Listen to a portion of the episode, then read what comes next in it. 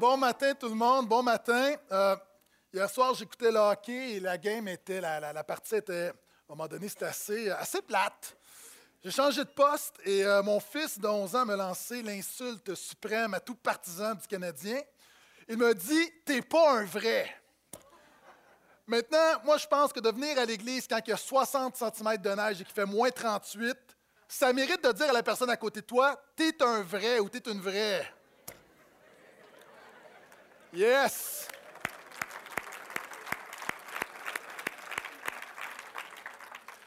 Et j'aimerais vous parler du vrai des vrais qui est Jésus ce matin. Euh, série qui se nomme Incarnation. Incarnation, c'est quoi? C'est une des plus grandes vérités du christianisme. C'est Dieu qui a été fait chair. Et Noël, c'est la naissance de Jésus, mais en même temps, Noël, c'est le rappel de ce grand miracle qui, qui est probablement le plus grand miracle de l'histoire de l'humanité. Euh, vous savez, souvent on pense que c'est la résurrection, et sans aller dans les enchères, évidemment, c'est glorieux de voir que Jésus est ressuscité, qu'un jour nous allons ressusciter, un corps de chair va être transformé en corps glorieux. Mais de penser que Dieu s'est incarné, c'est quelque chose de, de grandiose. Et trois messages. Deuxième message sur l'incarnation. La semaine dernière, on a vu l'incarnation expliquée. Ce matin, c'est l'incarnation appliquée. Et c'est tellement important, l'incarnation, que l'apôtre Jean va dire que quiconque dit que Jésus est venu dans la chair, c'est par le Saint-Esprit. Il dit quiconque nie que Jésus est venu dans la chair, donc quiconque nie cette grande doctrine de l'incarnation, euh, ce n'est pas l'Esprit de Dieu, c'est l'Esprit de l'Antichrist. Donc, Jean prenait vraiment cette vérité vraiment au sérieux et c'est avec joie dans le temps des fêtes, dans le temps de Noël, qu'on regarde. Donc, si vous avez une Bible, ouvrez avec moi Philippiens, deuxième chapitre, plusieurs versets ce matin. Euh, si vous êtes au portail régulièrement, vous m'écoutez en ligne, vous savez que j'aime beaucoup prêcher de manière textuelle. J'aime prendre un texte, passer au travers et, commenter à peu près tout ce que je vois. Ce matin, ce ne sera pas possible. Euh, ce matin, vraiment, je vais vous donner quelques versets et euh, je vais commenter seulement une portion et le reste, attraper ce que vous pouvez attraper. Euh, mais il y a vraiment plusieurs versets très, très profonds, très riches ce matin. Et pour les cadres de ce message, étant donné que je veux finir avant 16 heures, je vais devoir quand même aller rapidement. Si vous êtes là, dites Jésus. OK, Philippiens 2.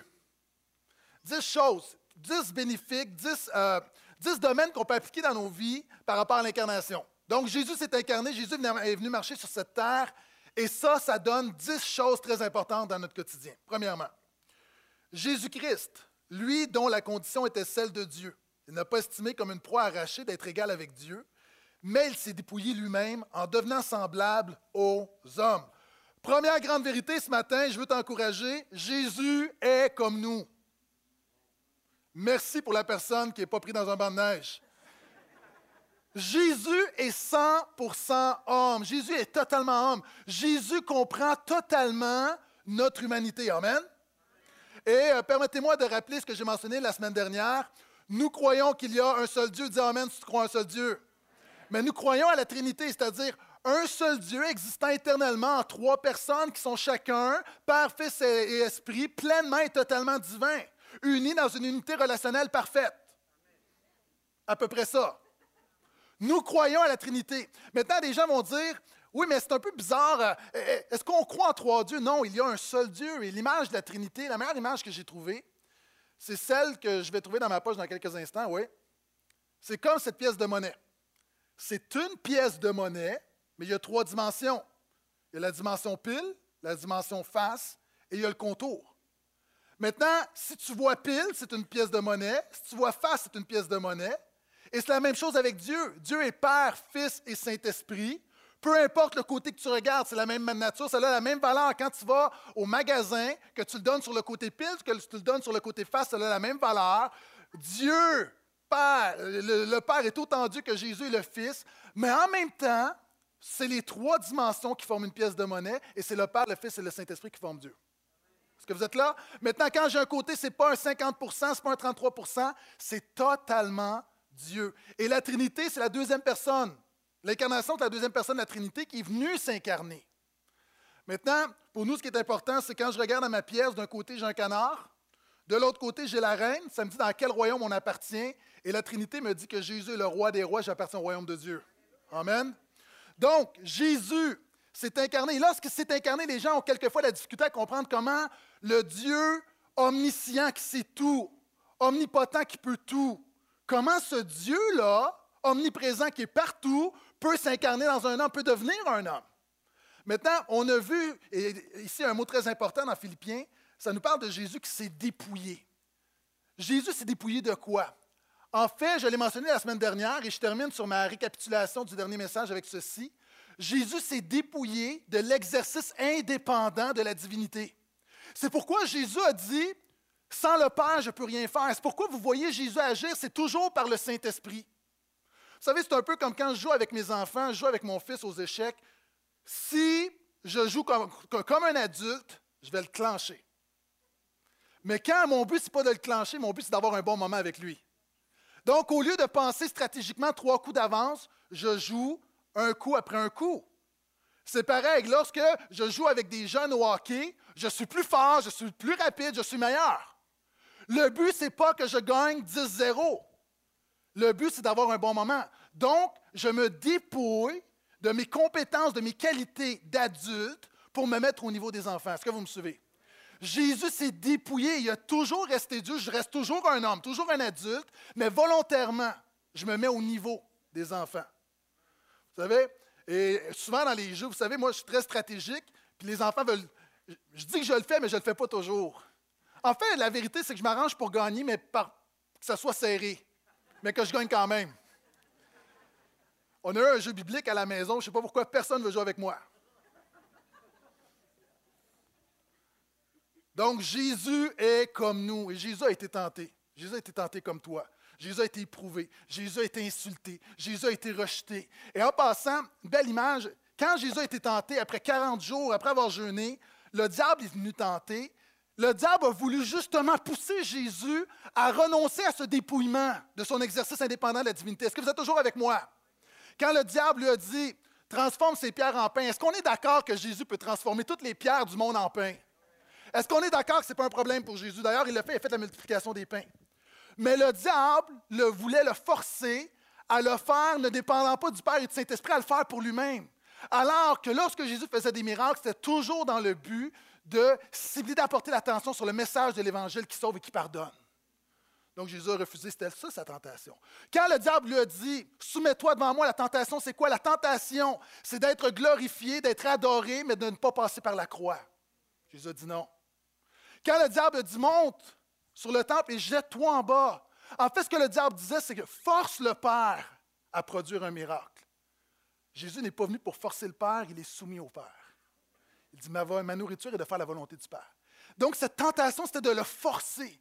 Et c'est pourquoi on peut dire que c'est l'incarnation est une grande victoire et Jésus est comme nous. Quels sont ceux qui se réjouissent que Jésus soit comme nous? Dites Amen, s'il vous plaît. J'ai une deuxième grande vérité pour toi.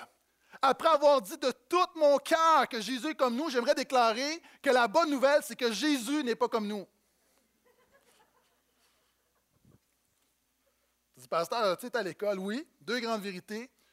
Jésus, dans son humanité, est comme nous, mais gloire à Dieu. Vous savez, quelquefois, ça me fait du bien de savoir que Jésus est comme moi, mais quelquefois, et que ça fait donc du bien de savoir que Jésus n'est pas comme moi. Que tous les pécheurs qui sont compatissants disent Amen. Vous savez, toutes les religions ont, souvent ont des dieux qui leur ressemblent. Ce qui est bien, c'est qu'il est venu, mais en même temps, il est totalement Dieu, il ne faut pas l'oublier. Et ça me fait penser, l'incarnation, c'est, c'est Dieu qui vient nous sauver. Vous savez-vous pourquoi? Parce qu'on s'est mis dans le trouble. J'en parlais, j'étudie sur Genèse 1, 3, et notre ancêtre s'est mis dans le trouble. Il a décidé de marcher de manière autonome de Dieu. Il a décidé de marcher dans la révolte, dans le péché. Et c'est ce qu'on fait encore aujourd'hui. Et on s'est mis dans le trouble. Et l'homme ne peut pas se sauver. Présentement, on est dans un trou lié dans le coma et quelqu'un doit venir nous sauver. C'est pourquoi que la Bible dit que le salut appartient à l'Éternel. Ce n'est pas humain. Il est venu. L'incarnation, c'est Dieu qui devait prendre l'initiative. Et j'ai vu quelque chose qui m'a, touché. Dernièrement, un bateau euh, a coulé et il y a un homme, un cuisinier, dans le bateau qui, lorsque le bateau a à couler, a décidé de, instinct de survie, il s'est enfermé dans une toilette. Ce qui s'est produit, c'est qu'une poche d'air s'est créée. Et cet homme-là est resté trois jours dans le fond de l'océan, dans le fond de la mer, avec une poche d'air autour de lui. Puis on était sortir de là.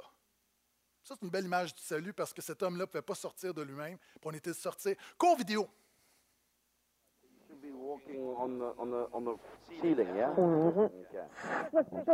What's that? Oh, okay. Mm, that's horrible. All right, you found one, yeah? He's alive. He's alive. Okay, keep him there. Keep him there. All right. Just, just. All right. All right. Just hold him there, okay? Just keep him there. Just reassure him. Pat him on the shoulder. Okay. Tell him keep drinking the water. Water, Where's his where's water?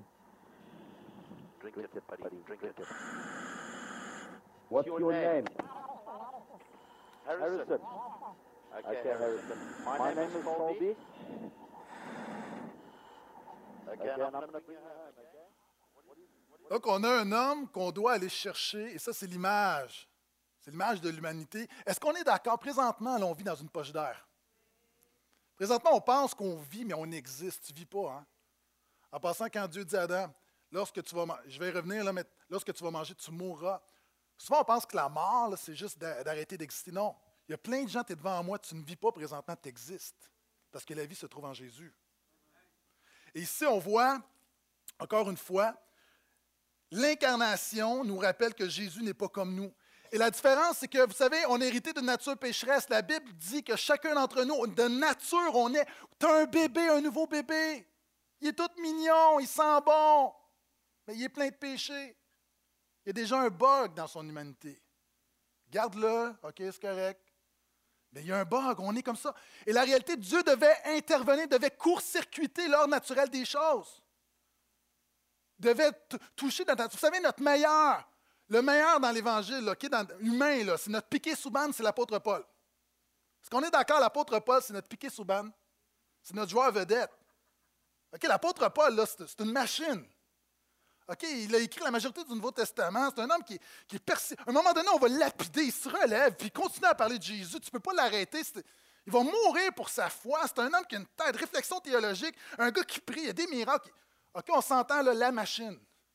Et le meilleur d'entre nous va dire Je sais que le bien n'habite pas en moi, je fais le mal que je ne veux pas.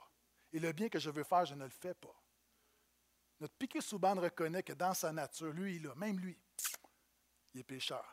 Et c'est pour ça que la naissance virginale de Jésus, c'est important. Jésus est venu d'une vierge. Non pas le fait, c'est pas tellement la- l'aspect des relations sexuelles. La virginité, ça démontre qu'un homme n'était pas dans le portrait. Déjà, les femmes disent Ah, ça, c'est déjà bien parti. Mais Dieu devait court-circuiter l'ordre des choses.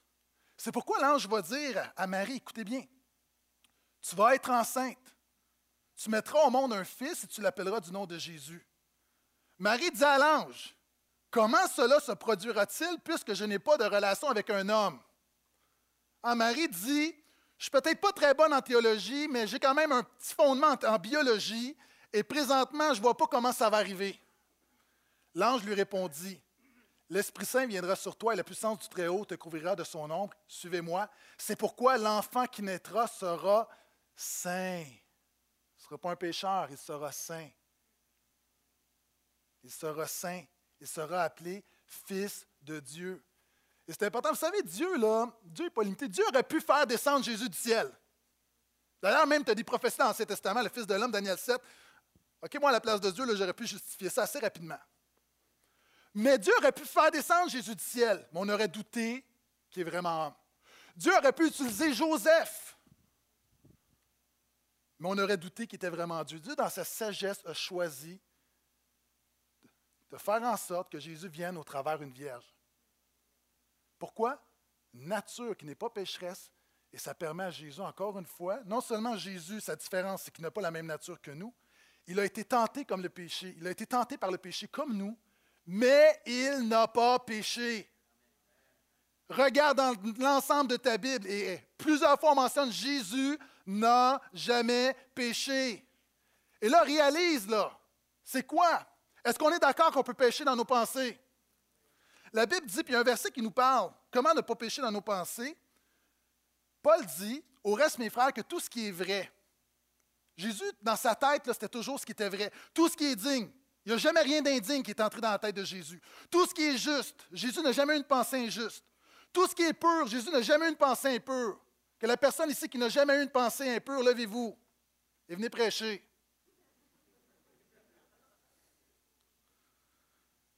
Tout ce qui est aimable. Wow! Il y a eu une famille, là. Tout ce qui est aimable. Jésus, c'était toujours aimable. Jésus n'a jamais eu une comme Es-tu fatigante, elle? Tout ce qui mérite l'approbation. Hein, c'est comme quand tu dis aux enfants Moi, j'ai un don, je peux lire dans tes pensées. La réalité, si on pouvait lire dans nos pensées, on aurait honte. Jésus, tu peux lire dans ses pensées. Si on pouvait lire dans ses pensées, aucun problème. Pourquoi? Tout ce qui était dans ses pensées méritait l'approbation. Tout ce qui est moralement bon et digne de louange sur l'objet de vos pensées. Est-ce que tu commences à comprendre que Jésus, n'est pas juste une question que Jésus n'était pas si pire, ce n'est pas juste une question que Jésus a moins péché que les autres, ce n'est pas juste une question que Jésus avait quand même été juste le meilleur homme. Jésus n'a jamais péché, pas en pensée, pas en parole, jamais dit une parole négative, jamais une parole malfaisante, jamais une calomnie, jamais une médisance, jamais de mensonge. Non seulement il a toujours fait le bien, Jésus a dit Tout ce que le Père agrée, je le fais. Toujours, 100% Plus encore, est-ce que vous savez que le péché, c'est de faire le mal, mais aussi le péché, c'est de ne pas faire le bien? Non seulement Jésus a toujours fait, non seulement Jésus n'a jamais fait le mal, mais quand le bien était devant lui, Jésus a toujours, toujours, toujours fait le bien. Par exemple, Hier, j'ai commis un péché d'omission. Je m'en vais faire des commissions. J'arrive dans un. Vous savez, présentement, il y a des tables avec euh, toutes sortes de causes pour qu'on encourage dans le temps des fêtes. Puis, et, on nous en demande beaucoup. Est-ce que vous êtes d'accord? Puis, puis moi, j'aime les causes, mais pas trop. Parce qu'il y en a beaucoup. Et là, je suis au Rona, puis là, je vois une table qui est là. Et là, je vois le gars qui, qui fait son speech à un autre. Puis, et là, j'ai une stratégie parce que j'ai un problème. Je ne veux pas donner à tout le monde, mais je me sens mal de ne pas donner à tout le monde. Est-ce que vous êtes comme moi? Fait que là, je dis, OK, là, j'avais une stratégie. Je dis, je vais passer. Et là, je passe. Non! Il tasse l'autre monsieur, puis il vient me voir. Il dit, Bonjour, monsieur. là, je vois, c'est SOS Suicide pour les jeunes. Il dit, Bonjour, monsieur. Est-ce qu'on peut compter sur vous pour sauver des vies durant le temps des fêtes? Non, attendez, c'est pas fini. Je suis tellement dans ma bulle. Moi, je suis un gars focus, hein, vous savez. Ma réponse de pasteur, plein d'esprit, qui aime Jésus, non merci. OK, il faut pas en rajouter quand même, là. Déjà, déjà, le Saint-Esprit, laissez sa job. Fait que là, j'arrive dans la voiture, et là, je réfléchis, je dis, quoi? Est-ce que je viens de dire, on me pose la question, est-ce qu'on peut compter sur vous pour sauver des vies? Est-ce que je viens de répondre non, merci? Et là, je m'en vais, j'habite à Terrebonne, puis le temps de, monter la côte, monter, euh, retourner à la maison, c'est à peu près 10 minutes. Et pendant 10 minutes, là, je dis, euh, euh, est-ce qu'il faudrait? Puis là, je commence à m'interroger, est-ce que je devrais retourner? Puis, mais d'un, je veux juste dire à, à cet homme-là, là, bravo. OK, toute une phrase. Parce que moi, tout le long que je montais, je me disais bravo, champion, plein de compassion, bravo. Puis je vous dis, puis là, je me dis, peut-être que je peux vraiment sauver des vies. Puis quand je suis arrivé à la maison, devant Dieu, je me suis dit, Seigneur, est-ce que je dois me repentir? Mais voyez-vous, souvent, il y a le péché de commission et le péché d'omission, et Jésus a toujours fait le bien. Est-ce que je peux entendre Alléluia à ça? Donc, Jésus n'est pas comme nous. Troisième grande vérité de l'incarnation. Jésus est notre obéissance. Et ça, c'est important. En effet, tout comme par la désobéissance d'un seul être humain, Adam, la multitude a été rendue pécheresse. De même, par l'obéissance d'un seul Jésus, la multitude sera rendue juste. Je veux dire que Jésus est ton obéissance. Qu'est-ce que ça veut dire? Ça, dans les credos chrétiens, c'est quelque chose qu'on a, complètement occulté, la vie de Jésus. Moi, quand j'étais petit, vous savez, je vous l'ai déjà dit, j'ai grandi dans le catholicisme et je faisais mes prières. Avant de me coucher, je faisais le Notre Père, je vous salue Marie et je crois en Dieu.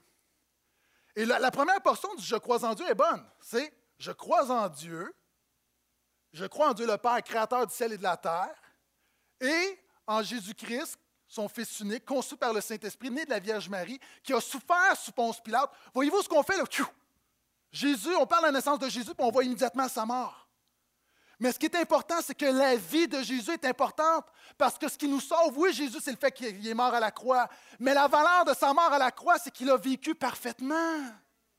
Alors qu'Adam a désobéi, et ça rejaillit sur nous, puis on continue de désobéir, donc on est aussi coupable que lui. Jésus, lui, a parfaitement obéi. Et la bonne nouvelle là-dedans, c'est qu'alors souvent les gens vont dire, oui, mais c'est pas juste que le, péché, on, on- vive les conséquences du péché alors qu'il y en a un qui a péché, mais Dieu, dans sa grâce, encore une fois, il y en a un qui te sauve. Jésus, c'est le prototype 2.0. Même on l'appelle le deuxième Adam. Puis c'est notre représentant. La bonne nouvelle là-dedans, pour moi, là, la citation que je vais vous lire, je l'ai déjà dit, c'est la citation de l'année, pour la citation qui m'a fait le plus de bien cette année. Là, je sais que je viens de mettre la barre très haute. Mais ça, là, moi, des citations, là, je, suis une machine à citations, je lis beaucoup. Mais celle-là, elle me parle. C'est Paul Tip qui dit Même si tu obéissais parfaitement chaque commandement pendant mille ans, tu ne serais pas plus accepté par Dieu que la première fois que tu as cru en Jésus. Eh, Ça mérite un Amen. Vous savez, quand tu donnes ta vie à Jésus, une des premières affaires que tu réalises, c'est que ton obéissance est imparfaite. C'est difficile d'obéir. Mais l'obéissance est importante. L'obéissance vaut mieux que les sacrifices.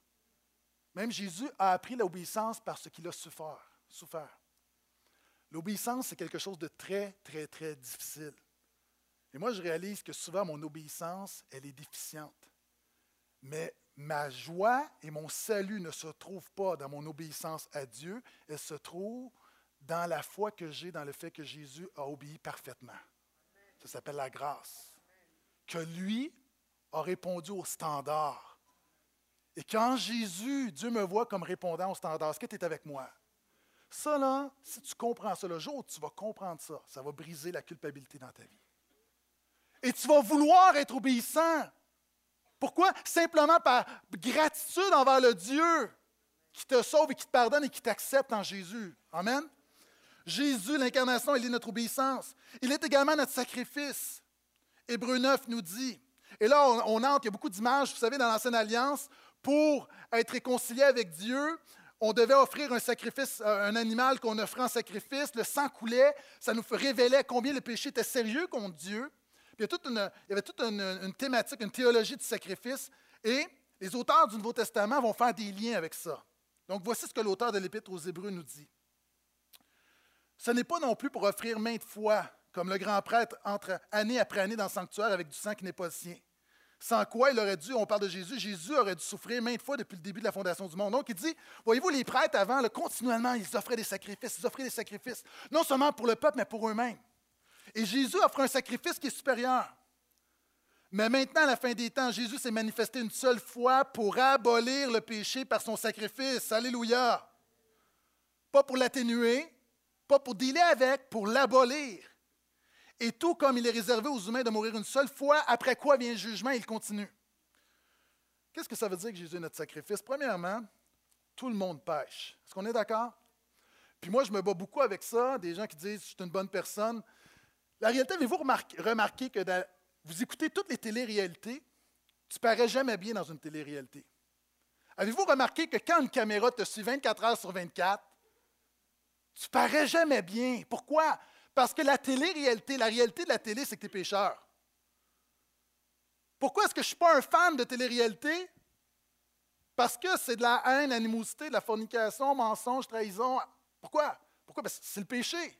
Puis voyez-vous, même il y a une émission qui se fait avec des pasteurs, des preachers américains, où on, en prend une coupe, on en prend à peu près 7-8, puis on veut voir lequel qui va le plus monter. Là. OK? Une aberration.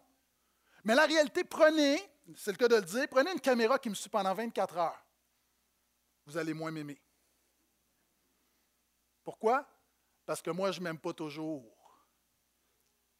La réalité, nous sommes tous pécheurs. Disons Amen à ça. Savez-vous pourquoi? Disons Amen au problème parce qu'on connaît la solution qui est Jésus. Et la conséquence du péché, c'est qu'on meurt. Dieu va dire à Adam, le jour où tu vas désobéir, tu vas mourir. Non pas que tu vas cesser d'exister, Adam a continué pendant un temps, mais tu n'auras plus la vie de Dieu. Tu vas mourir spirituellement, puis ultimement, tu vas mourir physiquement. La réalité, les gens vont dire, oui, mais Dieu est difficile. J'aime beaucoup ce qu'Habakkuk va dire, va dire l'œil de l'Éternel est trop peu pour voir le mal. Moi, ma femme, on écoute des films, et ma femme, elle peut passer le trois quarts du film avec sa main devant ses yeux. Pourquoi? Son œil est trop peu pour voir le mal. Il y a trop de choses. La réalité, la Bible dit que tes pécheurs, nous sommes pécheurs. C'est bien de se rappeler en tant que croyant. Il y a beaucoup de croyants ici ce matin. C'est bien de se rappeler qu'on le salaire du péché, c'est la mort. Parce que sinon, il y a beaucoup de gens qui ont une vie chrétienne diminuée parce que tu ne comprends pas le fondement, tu ne comprends pas combien tu es perdu sans Jésus. Et la Bible nous dit, on parle de jugement ici, il est terrible, il y a un verset qui nous dit, Hébreu 10, 31 nous dit, il est, comme il est terrible de tomber entre les mains du Dieu vivant. On oublie combien le jugement est terrible. On oublie combien l'éternité c'est long et on oublie combien l'enfer est douloureux. Et c'est pourquoi on doit, Dieu, dans l'Ancien Testament, a prescrit d'offrir des sacrifices. Pourquoi? Parce que quand tu arrivais au temple avec toute ta famille, puis que papa offrait un sacrifice, on offrait un sacrifice pour papa, et qu'on voit le sang couler, puis qu'on voit l'animal mourir, ça nous fait réaliser que le péché, c'est pas cute, c'est pas mignon. Que le péché amène la mort, puis que quelqu'un doit payer. La réalité, il y a des gens, des fois, qui lisent l'Ancien Testament, puis qui disent, mais dans l'Ancien Testament, les gens étaient sauvés en offrant des sacrifices. Non. Hébreu dit, Jamais le sang des boucs et des moutons a pardonné le péché. Est-ce qu'on croit vraiment que le Dieu très saint va être apaisé parce que tu tues une brebis? J'ai lu quelque chose.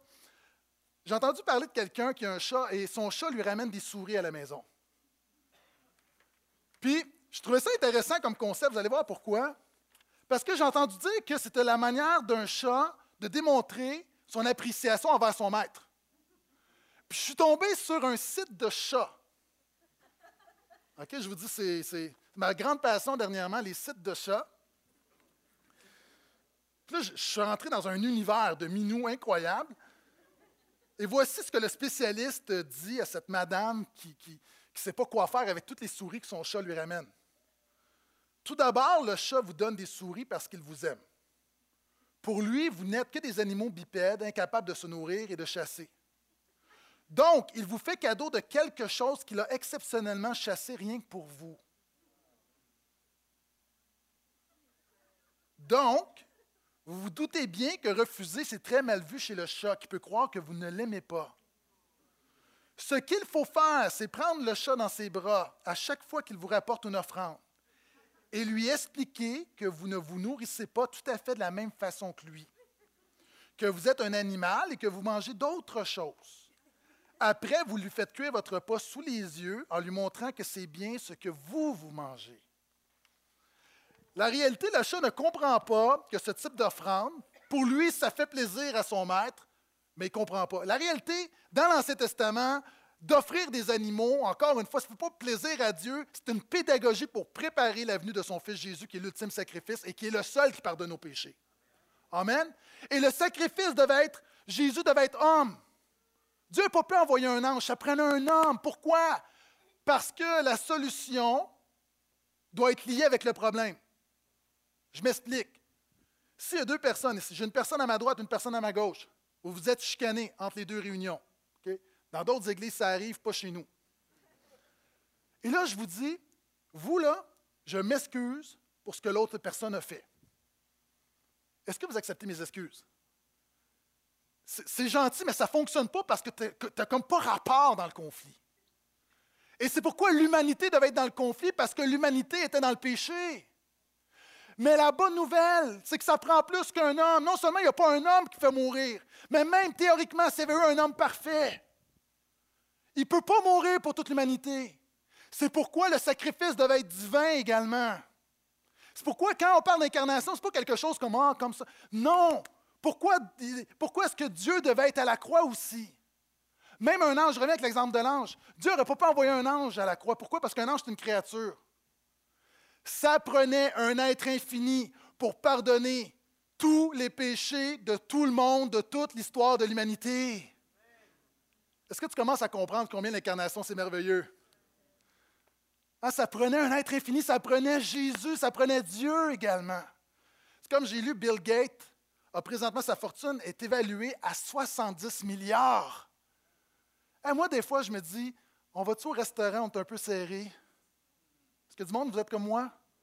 Est-ce que du monde, vous vérifiez votre compte de banque plusieurs fois par semaine pour être sûr que tout passe? Oui? La réalité, non, mais c'est parce que vous êtes, bon là-dedans juste de me laisser aller. Dévoile-toi, dévoile-toi, puis commence à vous connaître. Ah, puis là, on regarde, puis on se dit, oh, le temps des fêtes, puis il faut payer ça. Puis... Mais imagine quand tu es Bill Gates.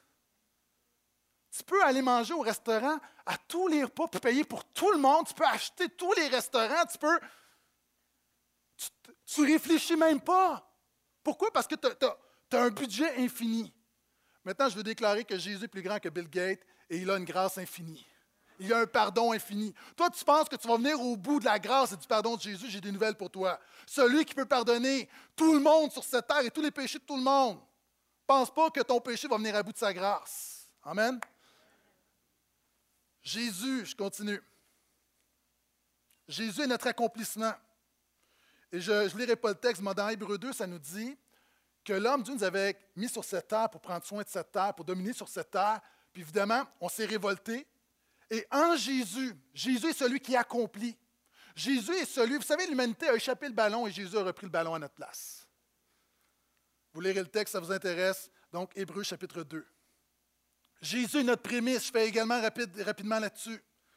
1 Corinthiens 15 nous dit Christ est ressuscité d'entre les morts, il est les prémices de ceux qui sont morts.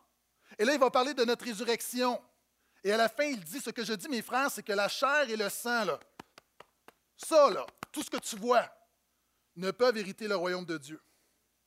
Et que le périssable n'hérite pas de l'impérissable.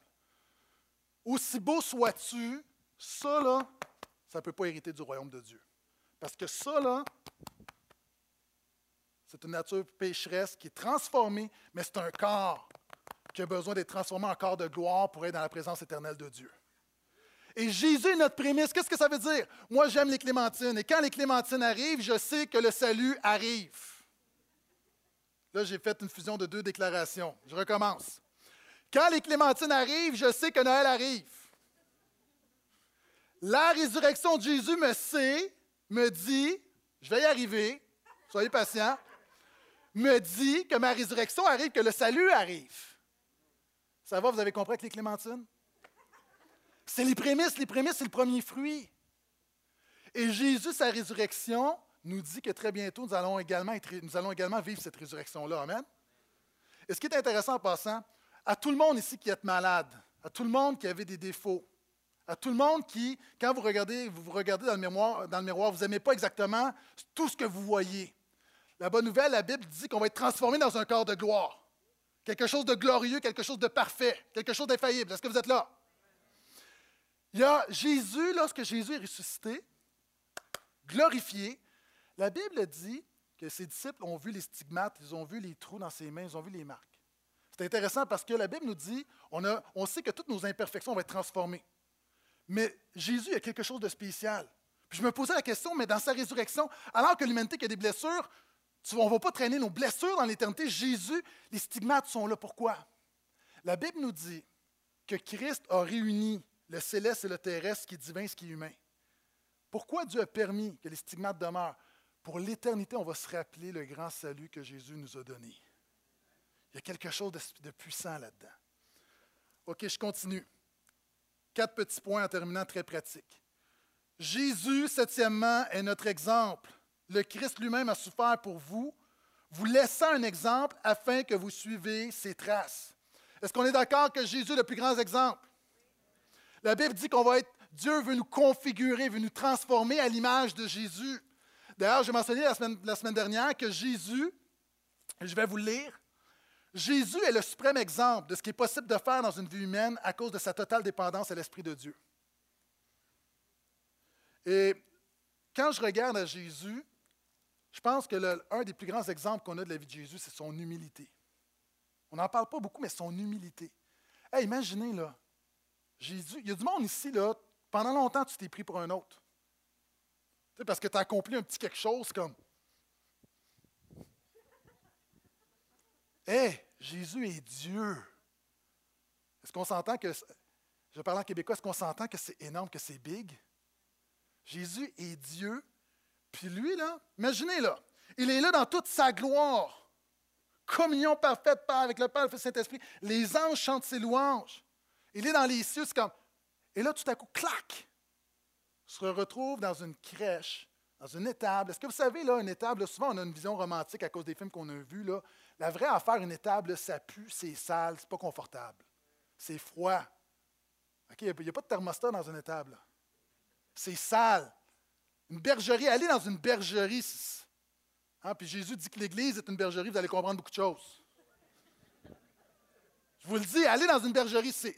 Et Jésus arrive. C'est un peu comme quand vous allez au spa. Vous êtes, imaginez, là, vous êtes, mettons, dans le bain tourbillon, qui est à, je ne sais pas combien, on va dire à 25 degrés.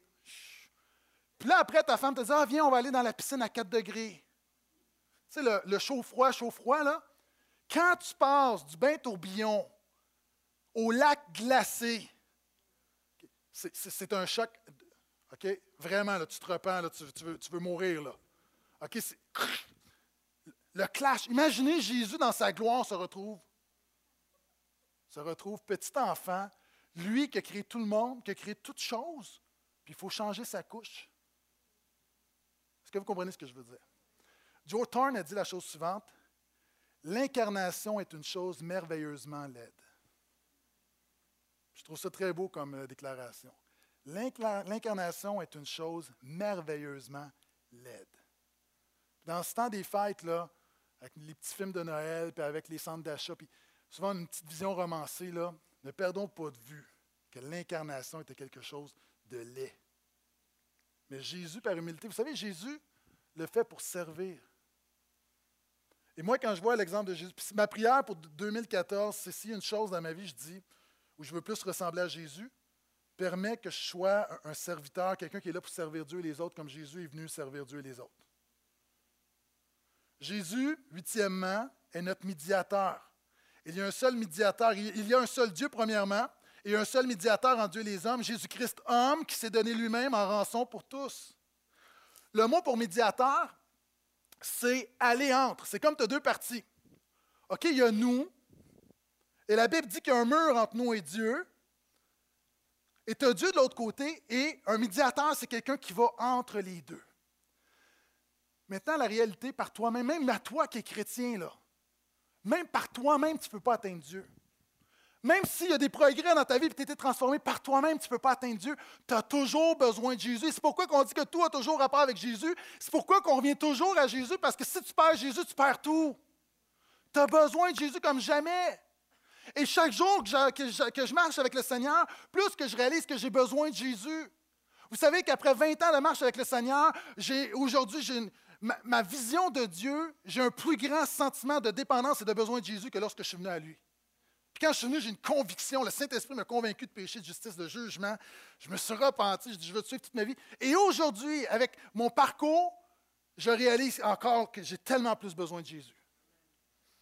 Il est mon médiateur.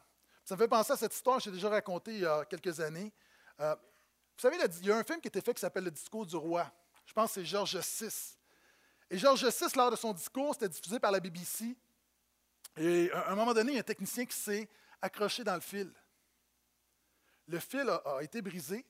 Et là, c'est un discours vraiment important. Le discours doit être. Ça a changé l'histoire, ça a un impact. Et le technicien, sachant pas trop quoi faire, la seule idée qu'il a eue, c'est de prendre les deux fils et de tenir jusqu'à temps que le roi finisse son discours. Un médiateur entre les deux parties. Et Jésus fait exactement la même chose. Jésus permet que la parole du roi va jusqu'à toi. Jésus permet que la grâce de Dieu te rejoigne, permet que le pardon de Dieu te rejoigne, permet que l'Esprit de Dieu te rejoigne. Et de la même manière, quand tu pries, ta prière rejoint Dieu. Pourquoi? Parce que tu pries au nom de Jésus, tu loues au nom de Jésus. Jésus est ton médiateur. Amen. Et ça, c'est l'incarnation qui nous le permet. Jésus est sympathisant également. Hébreux 4, versets 15 à 16. Car nous n'avons pas un souverain sacrificateur incapable de sympathiser avec nos faiblesses. Mais Jésus a été tenté, comme nous, à tous égards, sans commettre de péché. Approchons-nous donc avec assurance du trône de la grâce pour obtenir compassion et trouver grâce en vue d'un secours opportun. OK, là, je veux t'encourager ce matin. Jésus est ton plus grand sympathisant.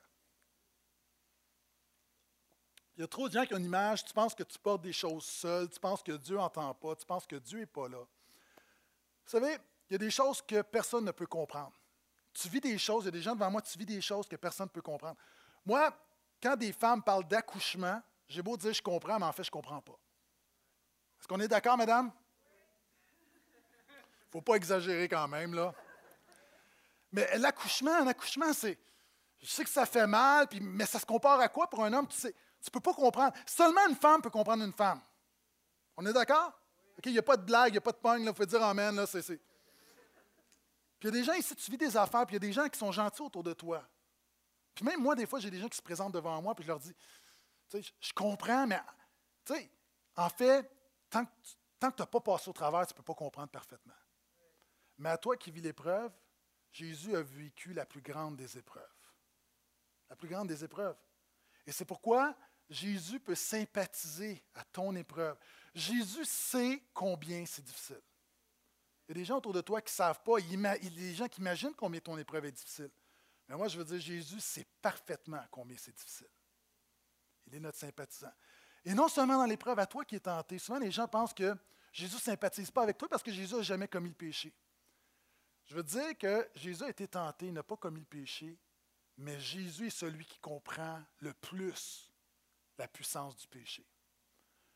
Petit exemple, si on prend une barre de 300 livres, puis chacun à tour de rôle, on essaye de la lever. Il y a des gens, la barre ne va pas décoller du sol. Il y a des gens, tu vas être capable de la lever. Mais un jour, il y a quelqu'un qui arrive, un, homme qui la prend, puis il est capable de la lever. Lequel comprend mieux le poids de la barre? Celui qui était capable de la lever. Lui, c'est le seul qui comprend vraiment parfaitement combien c'est pesant. Jésus est le seul qui a résisté au péché, qui a levé la barre du péché. Et c'est pas vrai. Tu dis, oui, mais Jésus ne comprend pas mon péché. Jésus comprend très, très bien. Même s'il n'a pas commis le péché, avec toute la fureur, la tentation qui était déversée sur lui, Jésus a levé la barre et Jésus sait très bien combien le péché est difficile. Justement parce que c'est le seul qui n'a pas péché, il est le seul qui peut parfaitement comprendre la puissance du péché. Est-ce que vous êtes avec moi? Puis à toi, c'est difficile, puis tu chutes, puis tu recommences, puis tu veux arrêter, puis tu ne sais pas. Je veux juste t'encourager en disant Jésus sympathise. C'est pas que Jésus tolère ton péché, juste Jésus sympathise avec ta lutte, avec ta tentation. Pourquoi? Parce qu'il est comme nous, il a vécu cette tentation. Puis la bonne nouvelle, c'est que non seulement Jésus ton médiateur, Jésus est ton sympathisant. Il va plus loin. Jésus est ton intercesseur. C'est mon dernier point ce matin. Hébreux 7, versets 22 à 25. Jésus est devenu par cela même le garant d'une alliance supérieure. De plus, les prêtres se sont succédés en grand nombre parce que la mort les empêchait de demeurer. Mais lui, Jésus, parce qu'il demeure pour toujours, il possède un sacerdoce inaliénable. C'est pour cela aussi qu'il peut sauver parfaitement ceux qui s'approchent de lui, de Dieu par lui, puisqu'il est toujours vivant pour intercéder en leur faveur.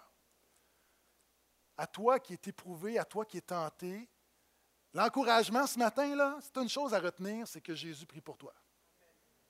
Et moi, ça me fait du bien. Des fois, il y a du monde, tu sais que c'est du monde qui, se tienne en prière, puis vient de me voir, puis dit Pasteur Gaétan, je prie pour toi. Hey, Jésus prie pour toi. Peut-être que personne prie pour toi, mais Jésus prie pour toi. Et sais-tu quoi? Jésus, là, son intercession, ce n'est pas continuellement comme blablabla. Bla, bla, bla. Quelqu'un a dit la chose suivante l'intercession de Jésus n'est pas juste une prière qu'il a priée, mais la vie qu'il a vécue. Hey, une petite règle de leadership. Tu veux savoir c'est qui le véritable leader autour d'une table? Regarde qui les gens regardent. Qui les gens regardent tout le temps.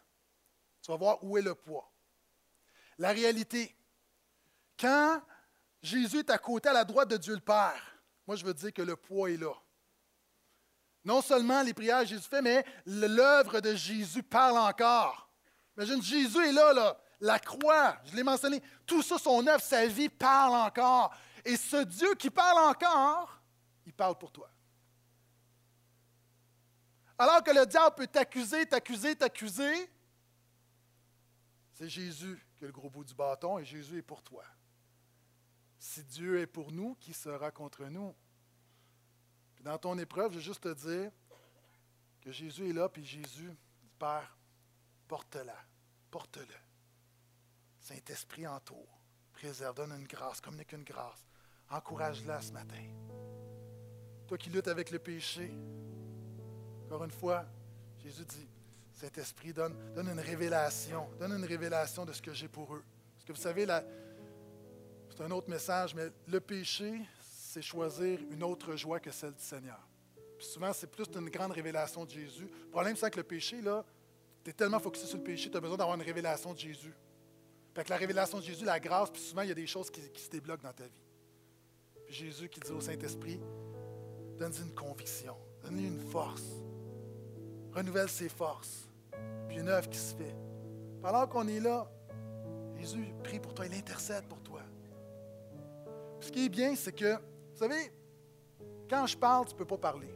Puis quand tu parles, je dois écouter. Mais ce qui est bien avec Jésus, c'est que alors que lui intercède pour nous, nous, on peut prier, puis on peut louer, puis tout sera à la bonne place. Puis ce matin, j'aimerais, pendant qu'on a la conviction, ton besoin, souvent on peut faire un appel, mais je te dis, alors que tu vas te lever, juste que tu réalises que Jésus est là, il intercède pour toi. Et nous, en retour, on va juste le louer, puis on va l'adorer. On va se terminer en chantant, on venait adorons-le. Et dans le temps des fêtes, vous savez, moi, j'ai- plusieurs albums. Je termine avec ceci, j'ai plusieurs albums. Dernièrement, je réalisais avec mon album de Michael Bublé, mon album de Dinah Krall. C'est super bon. Mais je trouvais qu'il manquait des. Il manque, il manque des chants. Et là, on a tombé, on, on a acheté l'album d'Elvis. Je ne dis pas qu'Elvis est un chrétien, loin de là. là. Puis, tout à coup, tu te rends compte qu'il y a tout un répertoire qui, en l'espace d'une génération, un répertoire de Noël qui est disparu. C'est-à-dire, écoutez, les albums qui sortent présentement, là, vous allez trouver à peu près zéro cantique qui parle de Jésus. Il est ligne de divin enfant. Euh, Au venez, adorons-le. Même Minu chrétien, nommez-les. Il y a comme, pourquoi? Parce qu'on veut rester mainstream. On ne veut pas parler de Jésus, on ne veut pas offenser. Puis il y a des bons albums, c'est correct, c'est réjouissance, tout ça, mais quand tu veux vraiment le sens de Noël, tu as besoin de Jésus. Mon point est souvent, on vient à l'église, puis on chante un chant de Noël, puis on les entend partout, mais je veux juste vous faire réaliser que ce, ce chant-là, vous ne risquez pas de l'entendre très souvent dans les centres d'achat. Puis mon point est, alors que tout le monde peut mettre la musique de Noël, puis peut-être qu'il parle de Jésus, est-ce qu'il peut y avoir un peuple ce matin qui se lève, puis qui ne fait pas juste chanter pour chanter, mais qui adore véritablement Jésus?